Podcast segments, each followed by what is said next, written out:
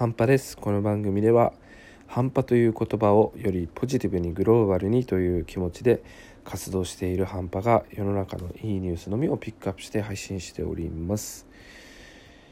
今日のニュースは難聴者の方にとってとても朗報になるニュースだと思います、えー、難聴者の方にスマートグラスということで大日本住友製薬と筑波大発の、えー、スタートアップの会社が、えー、今共同で、えー、研究開発を進めているというニュースですね。僕ね最初ね一番びっくりしたことなんですけど日本国内で難聴者の方、まあ、耳が悪い方ってどれぐらいいるか分かりますかね？えー、これ2018年の調査なんですけど約1400万人もいるらしいです。あのしかもこれ自己申告だからもっといるかもしれない。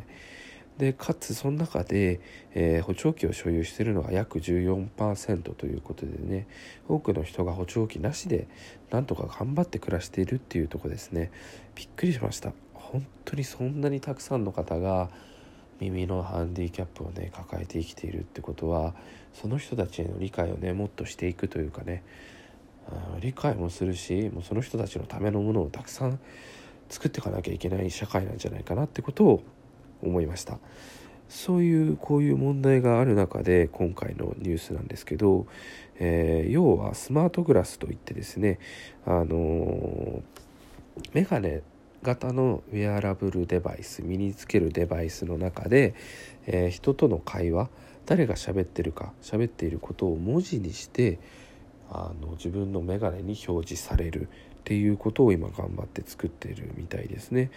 で約最大10名ほどの会話に対応できる、えー、見通しでこの会話の聞こえるかではなくて見えるかっていうことを目指して今進めているみたいですね。でこれもなんかスマートグラスだけメガネだけではなくて網膜に映すグラスじゃなくて網膜に映すっていう技術もえー、考えられてるみたいで本当にすごいテクノロジーだなと思います。はい、でこれがね本当に現実になってくればまあ、眼鏡今かけてる人ってあ目悪いんだなって思いますけど耳悪い方も眼鏡をかけて他の人とのコミュニケーションを取るっていうことが普通になってくるのかなと思います。よくねスマートグラスとかスマホの次に来るってどんどん言われてましたよね。もうみんなあの手でスマートフォンとかデバイスを持たないでメガネであったりとか、まあ、その先を行けばもう頭の中に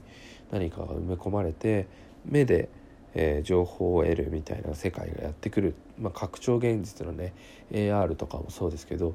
そういう流れの中でこのウェアラブルデバイスので、えー、耳が悪いとか、まあ、あるいは目が悪いとか本当にあとは嗅覚とかね、えー、そういう五感が悪いっていう方々の力にどんどんなってくるテクノロジーがねたくさん出てくるんじゃないかなと、えー、今回のニュースで思わされることがありました、ま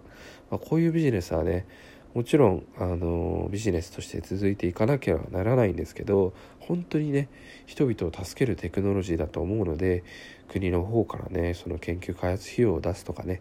えー、ぜひねまあ筑波大とかが絡んでるみたいだからもしかしたらね国立大学の費用で出てるかもしれないけどそういったところでね国の支援なんていうものをどんどん入れていってほしいなと思っています。余談になりますけどこうやって僕がねラジオ配信やってるのも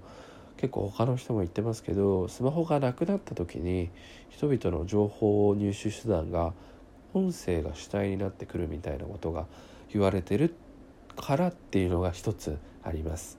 やっぱり動画を見るとかねえ、スマホで画面スクロールするとか疲れるじゃないですかただそれをね耳で入れるっていうのはそういうのに比べれば目の疲れとかね脳の疲れとかが減ってくるので今後ね、えー、耳であったり、えー、今回は目目の話でしたけどそういう何て言うのかな今までと違う手段で情報を入手するっていう時代が来るのかなと個人的には思っています。えー、お聞きの方はどうお考えでしょうか？是非意見など、えー、またいいニュースがあったらご紹介してくださると嬉しいです。今日のニュースはここまで。Take it easy